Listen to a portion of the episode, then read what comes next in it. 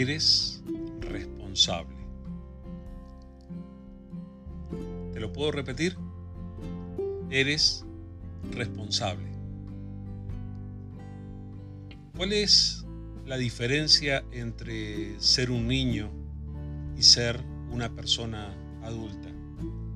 Hay muchas diferencias, por cierto. Hay diferencias físicas, hay diferencias emocionales, hay diferencias que tienen que ver el desarrollo psicológico de las personas y existen muchas diferencias entre la vida de un niño y la vida de una persona adulta. Una de esas diferencias tiene que ver con la responsabilidad. Un niño simplemente vive su vida, recibe las atenciones, los cuidados y la provisión para todas sus necesidades y en realidad no es responsable de mucho. A medida que los niños van creciendo, adquieren responsabilidades en lo que tiene que ver con sus estudios, con aspectos de su vida práctica en la casa y les reclamamos que lentamente vayan asumiendo responsabilidad sobre las cosas. ¿Por qué?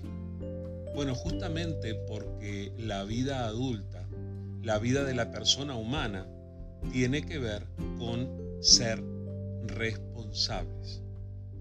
Ahora, ¿Qué significa esto de ser responsables?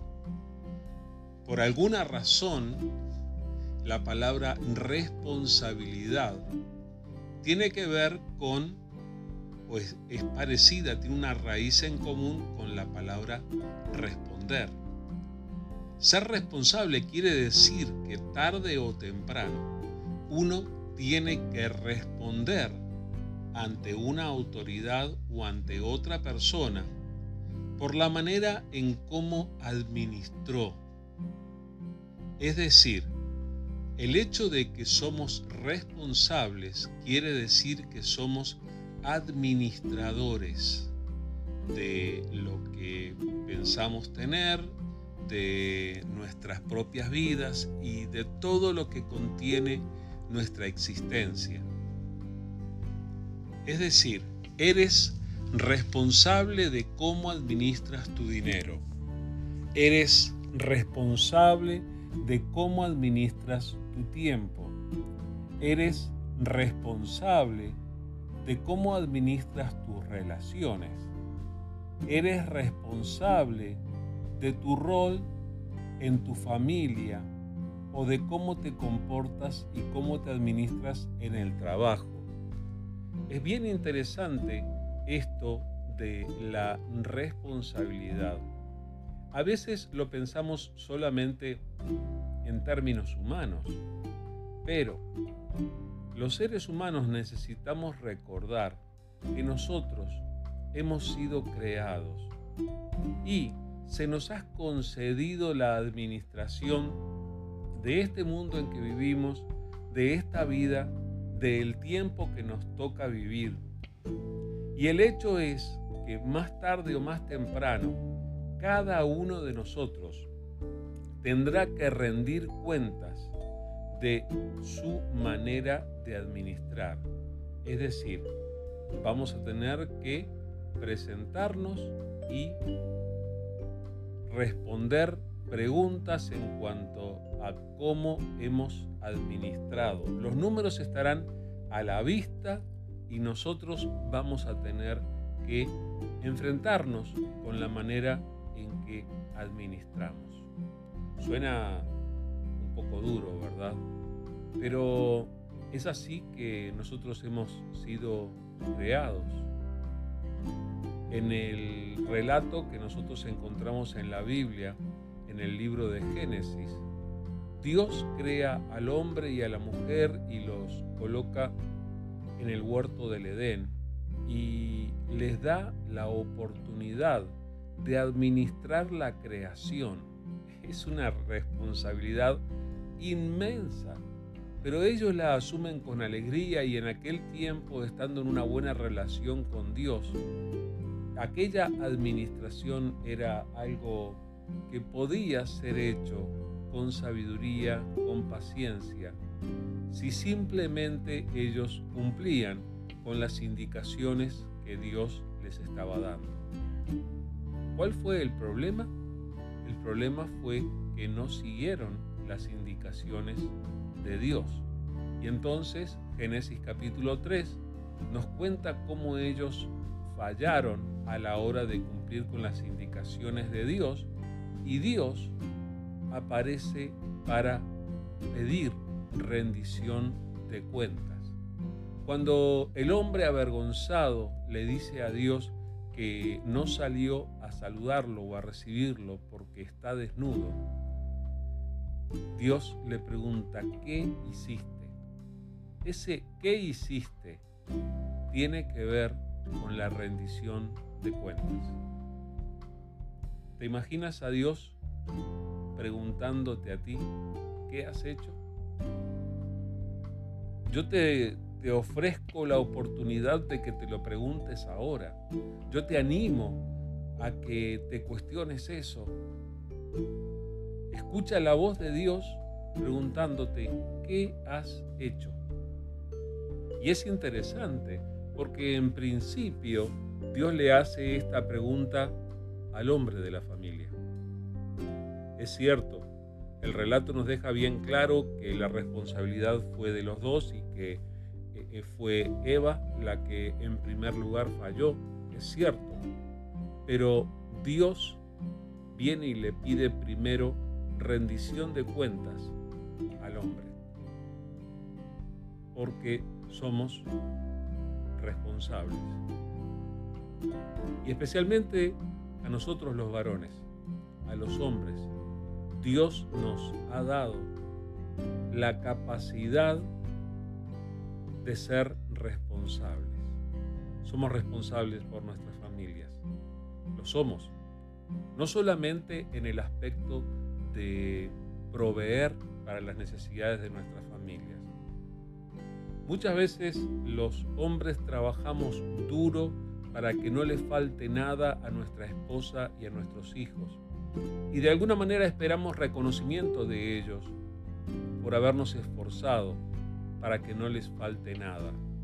Pero necesitamos aprender todavía que nuestra responsabilidad sobre la familia no se trata solamente de la provisión, sino que somos responsables por alentar buenas decisiones dentro de la familia. Somos responsables por animar una buena vida espiritual dentro de nuestras familias. Somos responsables por apoyar la educación y animar un estilo de vida conforme a la voluntad de nuestro Dios dentro de nuestras familias. Y Dios, así como hizo con Adán, creo que muchas veces va a llegar primero a los varones de la familia, a los hombres, y nos va a preguntar, ¿qué has hecho? Y nosotros necesitamos aprender a vivir de tal manera que podamos dar una buena rendición de cuentas en cuanto a nuestras responsabilidades. Es bien interesante cómo Jesús enseña acerca de la segunda venida cuando le es preguntado y allí en Mateo capítulo 25, una de las enseñanzas que hay es la de Jesús presentando la parábola de los talentos. Y Jesús lo presenta como un rey que está a punto de irse lejos y antes de hacerlo, él reparte bienes. Y de acuerdo a la capacidad y de acuerdo a su voluntad, él le da a unos cierta cantidad y a otros otra cantidad y a otros más cantidad. Eso dependiendo de cuál es su voluntad o tal vez dependiendo de cuál es la capacidad de cada uno, Él conoce la capacidad de cada uno de los seres humanos y eh, luego de determinado periodo el rey regresa y llama a sus siervos para rendir cuentas. Ahora, lo que esto nos hace pensar es el hecho de que aquello que muchas veces nosotros consideramos nuestro, nosotros hablamos de nuestro cuerpo, hablamos de nuestro tiempo, hablamos de nuestro dinero, hablamos de nuestro trabajo, hablamos de nuestras oportunidades. Escúchate decir eso una y otra vez y por favor reacciona ante la realidad de que en realidad nada de eso es nuestro. Hemos recibido bienes para ser administrados. Eso es lo que hemos recibido. Y ante eso es lo que tenemos que responder. Porque la parábola de Jesús enseña bien claro, el rey le da a sus siervos algo que en realidad no es de ellos. El drama del tiempo en el que vivimos es que la mayoría de las personas, y esto incluye a muchos cristianos, viven como si todo fuera de ellos, como si todo fuera propio.